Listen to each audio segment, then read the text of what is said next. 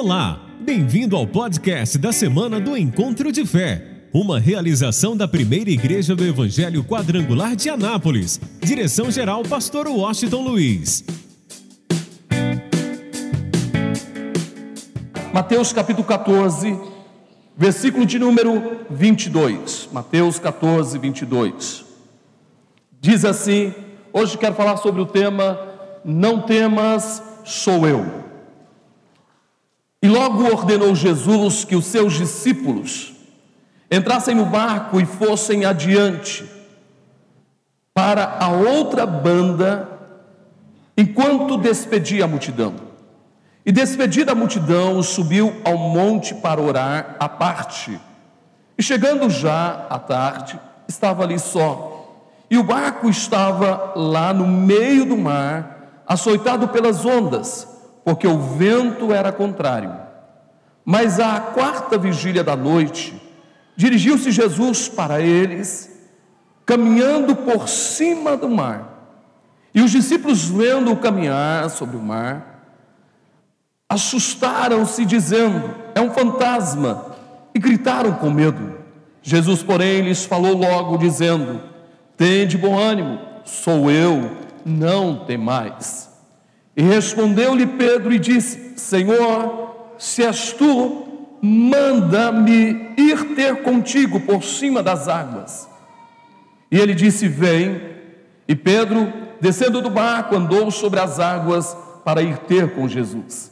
Mas sentindo o vento forte, teve medo e, começando a ir para o fundo, clamou, dizendo: Senhor, salva-me.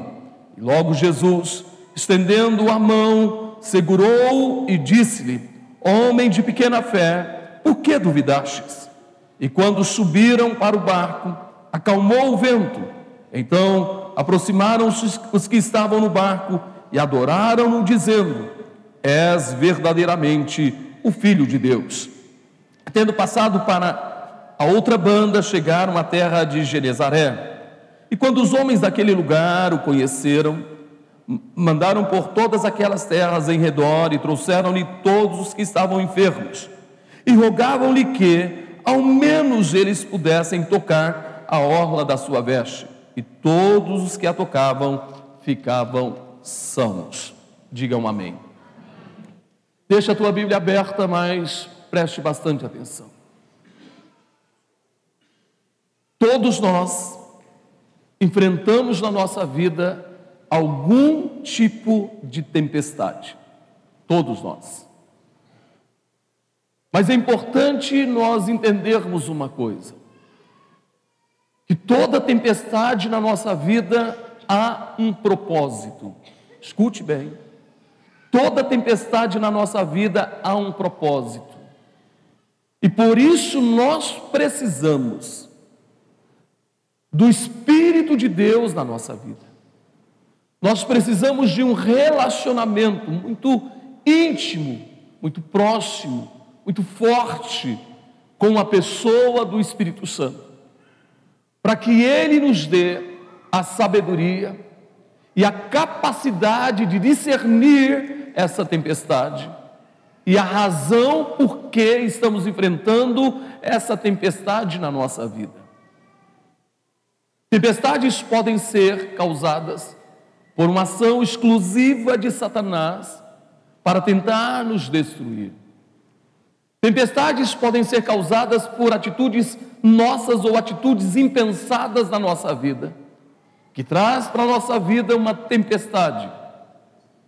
Mas uma tempestade também pode ser uma permissão de Deus para algo maior. Quero que você entenda isso.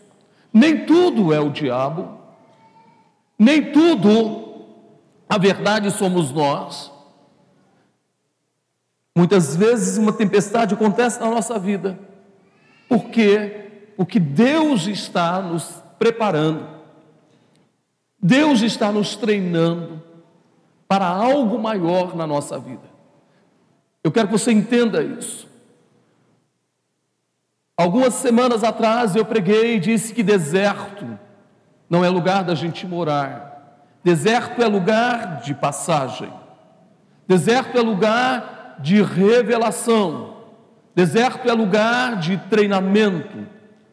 Deserto é lugar de abrir a nossa visão para algo maior e nos preparar verdadeiramente para esse algo maior. Como também tempestades na nossa vida. Não é lugar para a gente viver e morar e ser, sermos engolidos pela tempestade na vida. Mas é lugar de treinamento. É lugar de preparação para coisas maiores é lugar de revelação, é lugar de treinamento. Todas as vezes que você enfrentar uma tribulação na tua vida, uma tempestade na tua vida, é muito importante você entender que é hora de parar um pouquinho e dizer para Deus o que que o Senhor quer me revelar, o que que o Senhor quer me ensinar. Para que o Senhor está me treinando nessa situação? Então entenda bem. Nós precisamos aproveitar o momento da tempestade, da tribulação, da luta, para entender e termos o discernimento que é algo que Deus deseja nos preparar, nos treinar. Eu me lembro quando eu fui militar 14 anos, e eu me lembro claramente dos nossos treinamentos. Nós éramos treinados, me lembro de momentos que a gente carregava uma mochila com muitos quilos nas costas, com um HK na mão, muitos quilômetros, íamos para um lugar que era só lodo, só lama, um verdadeiro pântano, atravessávamos um lago dependurado em uma corda, e me lembro também que naturalmente nós rastejávamos, e o capitão daquela época pegava uma metralhadora ponto .50 e atirava em cima da gente. E não era de fechim, era de verdade. A gente tinha que rastejar por baixo. Nós estávamos sendo treinados para situações que poderiam acontecer na nossa nação, no nosso país. Então escute e guarde isso em seu coração. Muitos de nós ainda não entendemos que existem tempestades na nossa vida, que é a permissão de Deus para nos treinar para coisas maiores, para coisas que Ele deseja fazer e realizar na nossa vida e através da nossa vida. E o texto é bem claro. Depois de alimentar cinco mil homens, sem contar mulheres e crianças, com cinco pães e dois peixes, Jesus literalmente obriga, ele obrigou os seus discípulos a entrar no barco, ir para o outro lado do lago, a fazer, a ir para uma jornada. Escute bem isso. E ele disse: entrem no barco. Eles não queriam ir. Jesus literalmente obrigou que eles entrassem no barco. Disse: vocês vão, porque eu vou despedir a multidão. Isso no final da tarde. E literalmente obrigados, eles entraram no barco e foram remando em direção ao outro lado do mar, mar da Galileia ou seja, a direção de Cafarnaum. Escute bem isso. É interessante que Jesus, depois que despediu a multidão, Jesus sozinho, ele vai ao monte, ao lugar para orar. Algo me chama atenção nisso.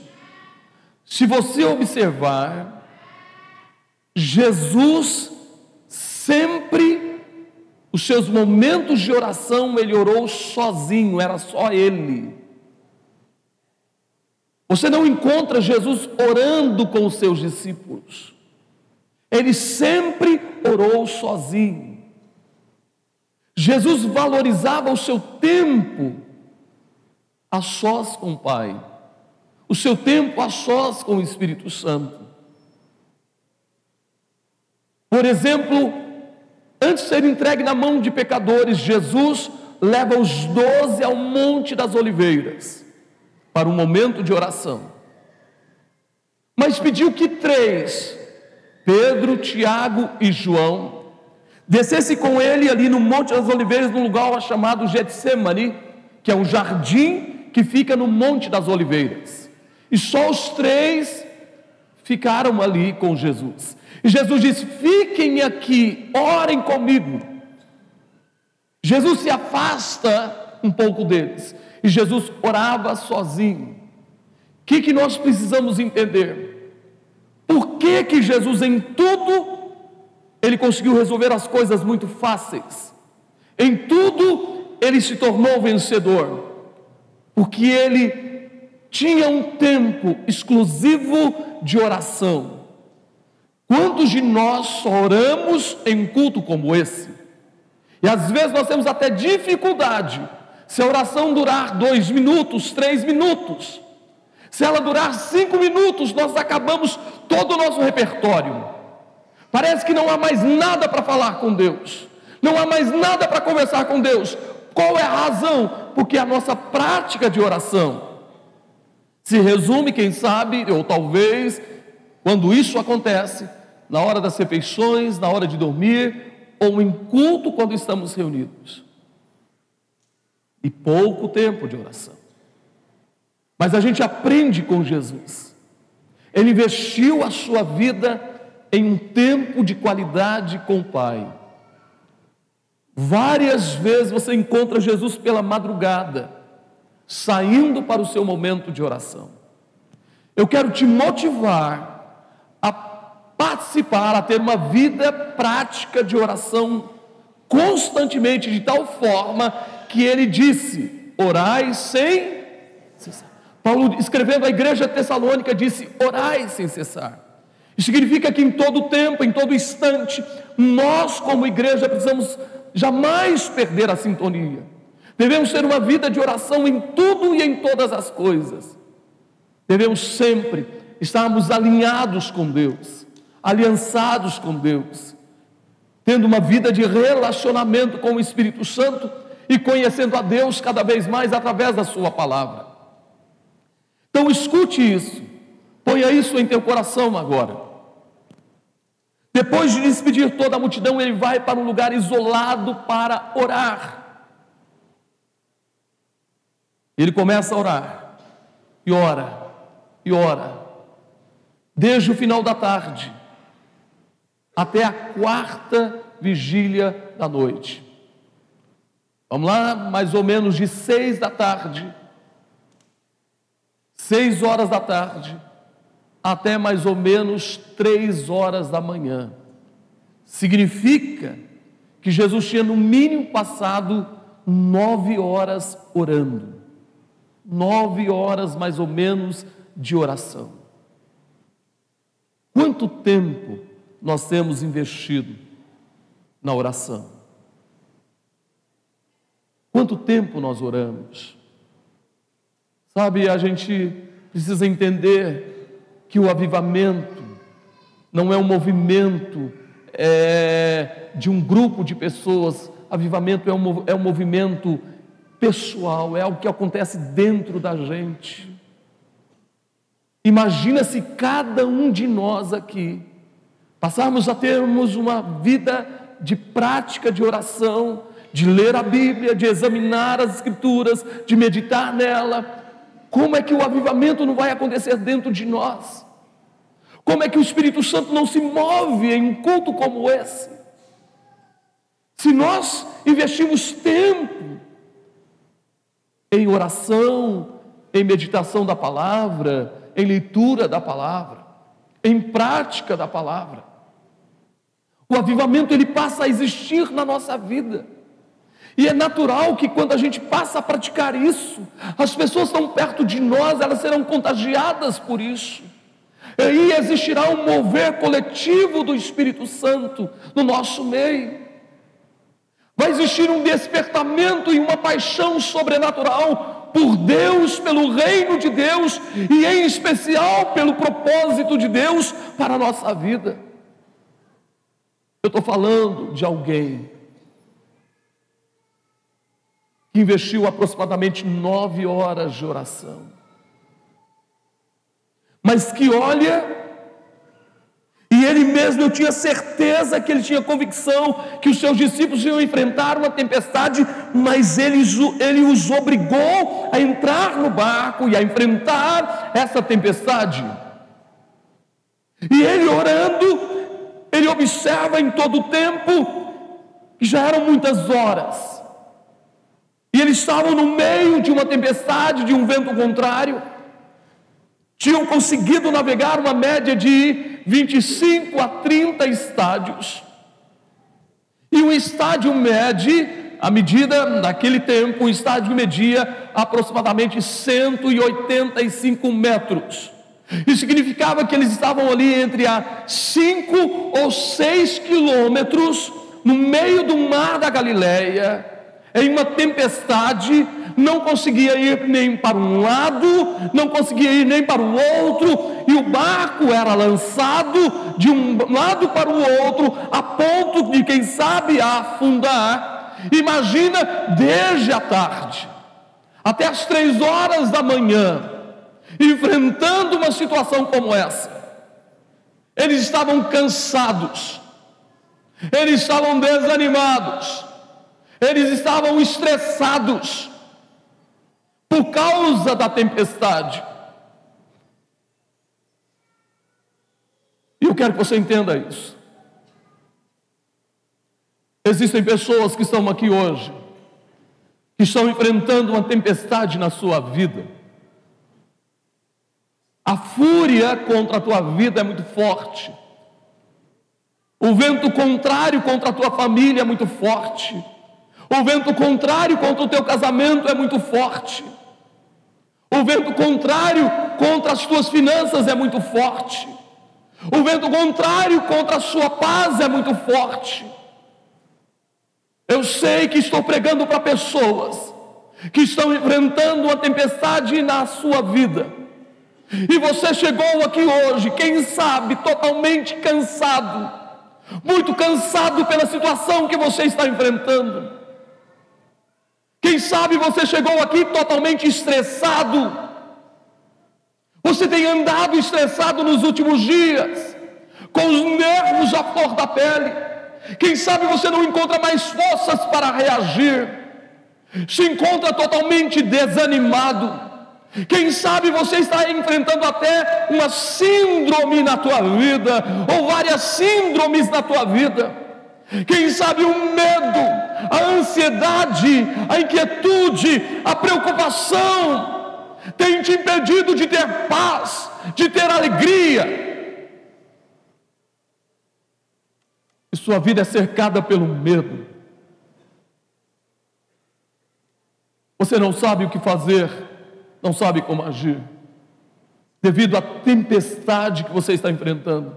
Eu estou falando de doze homens que estavam cheios de medo, medo de morrer no meio do mar da Galileia em uma tempestade, medo de não chegar ao outro lado, medo de não alcançar a sua vitória. Eu estou falando de doze homens que estavam estressados, com os nervos à flor da pele. Eu estou falando de doze homens que estavam ansiosos, preocupados, devido à tempestade que estava enfrentando. Mas algo me chama a atenção. Diz a palavra que Jesus, na quarta vigília da noite, aproximadamente às três horas da madrugada, Jesus desce e vai ao encontro deles. E quando Jesus estava se aproximando do barco, Diz o texto que eles ficaram cheios de medo. Eles começaram a gritar. Eles estavam assustados, cheios de temor. Eles imaginavam que era um fantasma, mas eu estou falando de doze homens que convivia com Jesus 24 horas por dia. Eu estou falando de doze homens que alguns momentos atrás, algumas horas atrás, eles viram esse mesmo Jesus pegar cinco pães e dois peixes e alimentar uma multidão de cinco mil homens, sem contar mulheres e crianças. Eu estou falando de homens que conheciam Jesus, mas por causa da tempestade, por causa do medo, por causa da ansiedade, por causa do estresse, por causa do desânimo, por causa das síndromes que acompanhava a vida deles naquele momento. Eles não reconheceram a pessoa de Jesus. Eu não sei para quem estou pregando hoje, mas uma coisa eu sei: que existem pessoas que já viram a glória de Deus na sua vida, o agir de Deus em sua vida milagres extraordinários aconteceram em sua vida, mas agora estão enfrentando uma tempestade e essa tempestade tem assolado a sua vida. Essa tempestade tem deixado ansioso, inquieto, preocupado, desesperado, desanimado. Você tem andado com os nervos à flor da pele e você não consegue mais reconhecer o mesmo Jesus que operou ontem na tua vida e que veio ao teu encontro e que veio ao teu socorro, mas você não consegue enxergar, você não consegue ver. Mas eu quero dizer para você: não importa se você está enfrentando isso hoje, não importa se você está ansioso, não importa se você está preocupado, não importa se você está enfrentando qualquer síndrome na tua vida, o que importa é que Jesus veio ao teu socorro, Ele está aqui nesta noite, Ele está aqui nesta noite, Ele está aqui nesta noite, Ele veio ao teu socorro.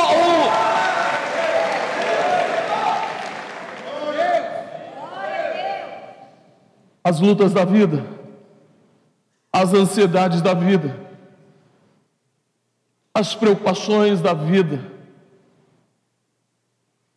nos impedem de enxergar quem Deus é, nos impedem de enxergar quem é que está conosco. Alô, você precisa entender. Eu sei que a situação não está nada fácil para a tua vida, mas você precisa entender tem alguém que disse: Tudo me foi entregue pelo meu Pai. Tem alguém que disse: Todo poder me foi dado nos céus e na terra. Tem alguém que disse: Eu estarei convosco todos os dias, até a consumação dos séculos. Tem alguém que hoje veio de verdade ao teu encontro. É hora de você abrir a tua visão entender que Ele está contigo, Ele está presente na tua vida, Ele está intercedendo por você, Ele veio para te socorrer, Ele veio para dar fim a essa tempestade.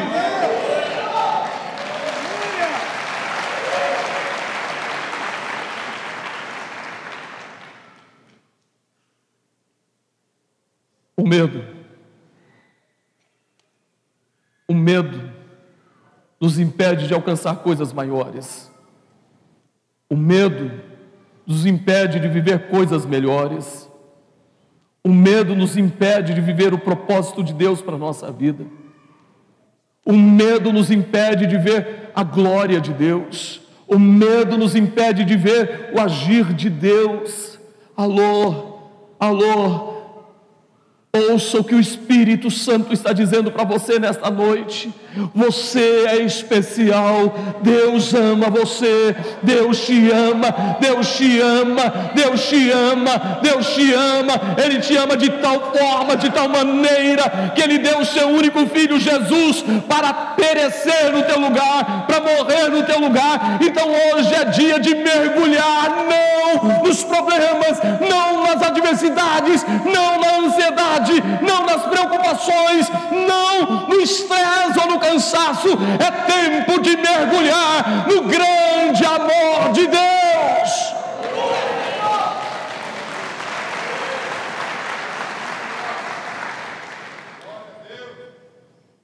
A tempestade impediu os discípulos de reconhecerem Jesus. Quantas pessoas por estar enfrentando uma tempestade na sua vida, deixam de ter a visão exata da pessoa de Jesus. E eles imaginaram que era um fantasma. Alô? Mas eles puderam ouvir uma voz sobrenatural. Não tenham medo. Não tenham medo. Sou eu. Não tenha medo. Sou eu. Não tenha medo. Sou eu não tenha medo, sou eu. Não tenha medo, é o grande eu sou. Ele é tudo que você precisa. Ele é tudo que você necessita. Ele está dizendo: não tenha medo, eu sou a tua paz. Não tenha medo, eu sou o bom pastor. Não tenha medo, eu sou a tua justiça. Não tenha medo, eu sou a tua bandeira. Não tenha medo, eu sou a tua alegria. Não tenha medo, eu sou a porta das ovelhas não tenha medo, eu sou a luz do mundo, não tenha medo, sou eu.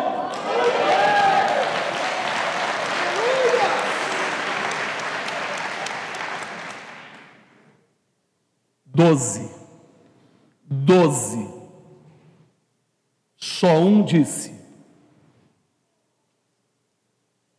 Se és tu, Senhor, mande que eu vá ao teu encontro. Eram doze, gente, doze em um barco. Um barco sendo lançado de um lado para o outro. Só um não foi medíocre. Só um entendeu quem ele era. Só um teve a visão exata de quem Jesus era. Ele disse: então, é o Senhor? Sabe qual a pergunta que a gente tem que fazer? É o Senhor mesmo. É o Senhor. Alô, quem está com você, gente? Quem é que está com você? Quem é que está com você? É o Senhor. Então manda que eu vá ao encontro. Só um, só o Pedrão, só o Pedro. De doze. Os outros onze ficaram no estado como pessoas medíocres que não exerceram a sua fé, não saíram do comum. Alô, ouça o que o Espírito Santo está dizendo. Chegou a hora de você sair do comum e ir para o sobrenatural. Vou repetir: chegou a hora de você sair do comum e ir para o sobrenatural. Porque o comum é ficar preocupado o comum é ficar ansioso, o comum é ficar estressado, o comum é não dormir à noite, o comum é ficar desesperado, isso é comum, mas o normal é entender que o Senhor está conosco e Ele diz para nós: fica tranquilo, aquietai-vos e sabei que eu sou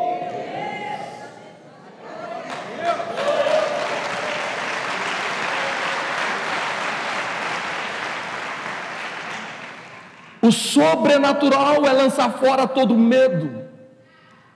O sobrenatural é acreditar nele, no que ele diz, e alô, para você que está enfrentando uma tempestade, você já tentou de tudo e parece que não tem jeito, não tem solução. Deus tem um recado para você nessa noite. Ele está dizendo: fica tranquilo, aquietai-vos, fica tranquilo, aquietai-vos, porque você vai descobrir, você vai entender que eu sou Deus na tua vida, e se eu sou Deus na tua vida, você pode todas as coisas coisas, e se eu sou Deus da tua vida, ninguém poderá te resistir todos os dias da tua vida, e se eu sou Deus da tua vida, você é mais que vencedor.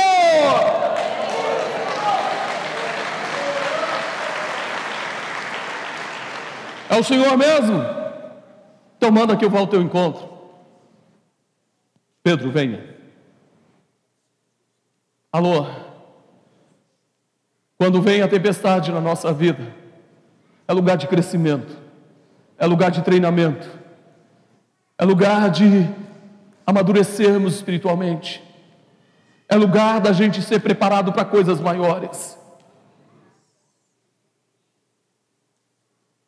Bem, Pedro, segundo a palavra de Jesus, Pedro andou sobre as águas. Você quer vencer a tempestade? Quem quer vencer a tempestade aí na tua vida? Você quer vencer a tempestade? Sim ou não? Você quer vencer a tempestade? Então deixa eu fazer uma pergunta. Você conhece a palavra? Você tem se aprofundado no conhecimento da palavra? O que para vencer a tempestade, eu preciso conhecer a palavra, receber a palavra, tomar posse dela e praticar a palavra. Que, que Jesus disse? Qual foi a palavra? Venha. E Pedro o quê? Saiu do barco e andou sobre. Fica de pé, por favor. Ele saiu do barco e andou sobre as águas.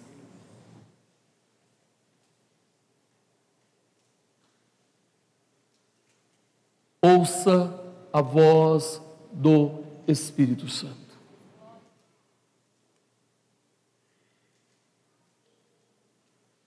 Sabe o que ele está dizendo para você hoje? Você tem que ser como Pedro. E você vai andar por cima das circunstâncias. O que, que é? O que está acontecendo? Em vez de você ficar olhando para as circunstâncias, as circunstâncias vão estar debaixo dos seus pés. Aleluia. Glória a Deus. Glória a Deus. Essa palavra é para você que está aqui hoje. É para você que está enfrentando essa tempestade. É para você que estava perdendo a sua fé. Está dizendo: venha, venha, vem, ande sobre as circunstâncias. E Pedro andou sobre a tempestade. Diga: Eu vou andar sobre a, sobre a tempestade. Diga: Eu vou andar sobre a tempestade. Em vez da gente estar no meio dela, a gente vai andar sobre ela. Alô, quem está me entendendo, levanta a sua mão. Glória a Deus. Deus é maravilhoso. Quem o ama?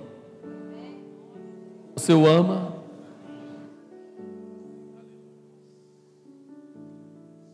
Pedro andou sobre as águas, mas por um momento,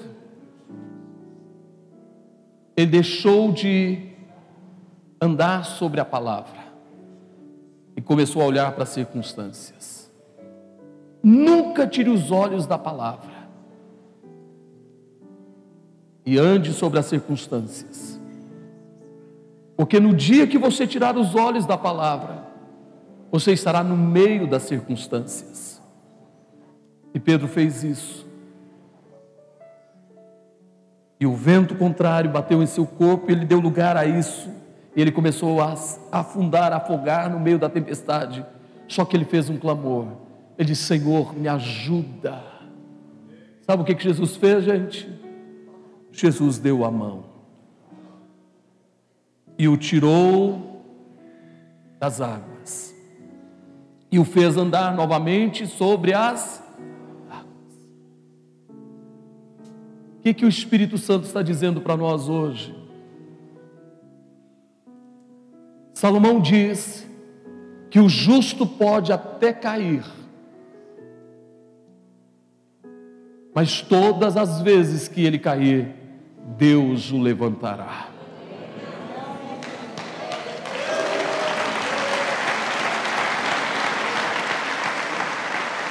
Pode ter momento da tua vida que você perdeu a visão por um momento mas lá está a mão de Jesus quando você pede o socorro. Ele diz: Fica tranquilo, eu sou contigo, vem comigo. Eu não sei quantas vezes você sentiu desanimado, desmotivado e sem vida. Mas uma coisa eu sei, naquela hora, lá estava o Rei dos Reis, lá estava o Senhor dos Senhores, lá estava o Deus Todo-Poderoso, e eu tenho certeza e convicção que é, é que Ele te deu a mão e você se levantou de novo, por isso você está aqui nesta noite, e Ele está dizendo para você, fica, Ele está dizendo para você, fica tranquilo.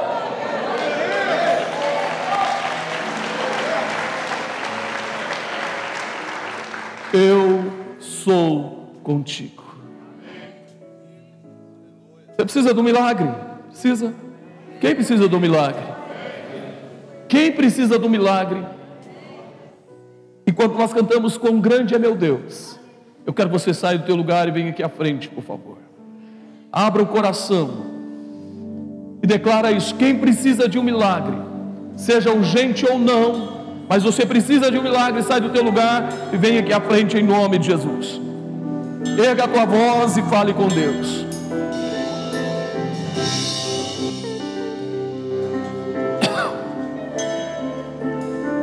Ao chegar aqui, conta para Deus qual milagre que você precisa.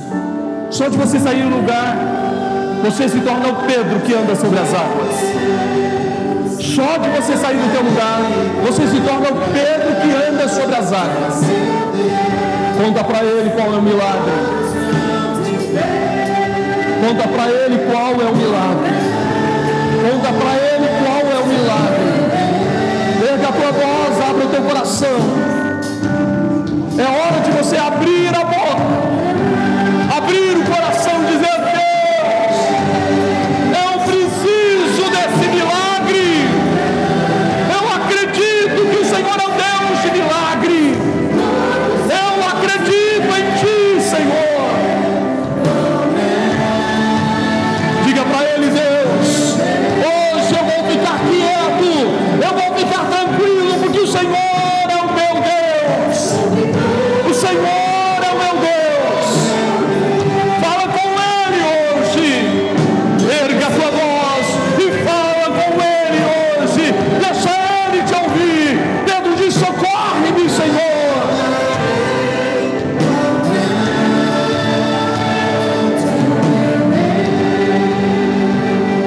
seus olhos, não cante. Deixa só a equipe cantando. Conta para Deus qual milagre você precisa. Deixa Ele te ouvir. Abra o coração e fale com Ele. Se renda 100% ao propósito dele. Em nome de Jesus.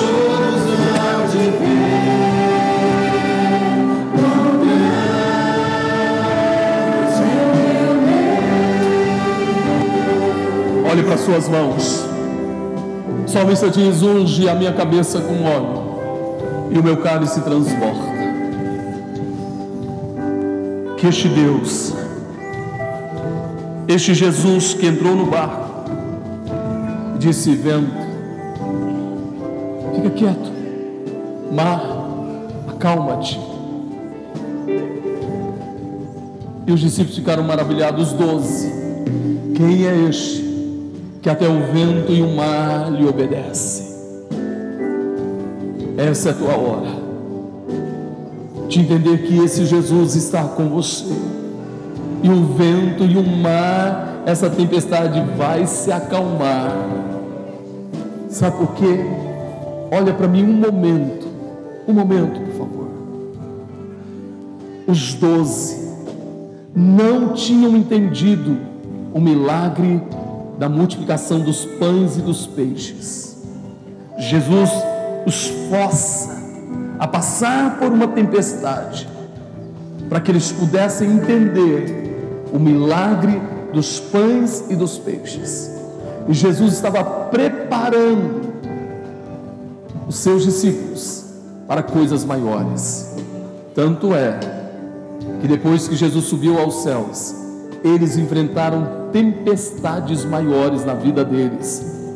Mas Pedro disse: Como é que eu posso deixar de falar daquilo que tenho visto e ouvido? Foram perseguidos, mortos, mas eles estavam preparados, treinados, e nada mais causava medo no coração dos doze. Eu quero que você abra o teu coração, pegue essa mão ungida, coloque sobre a tua cabeça, feche os seus olhos. Enquanto a equipe canta.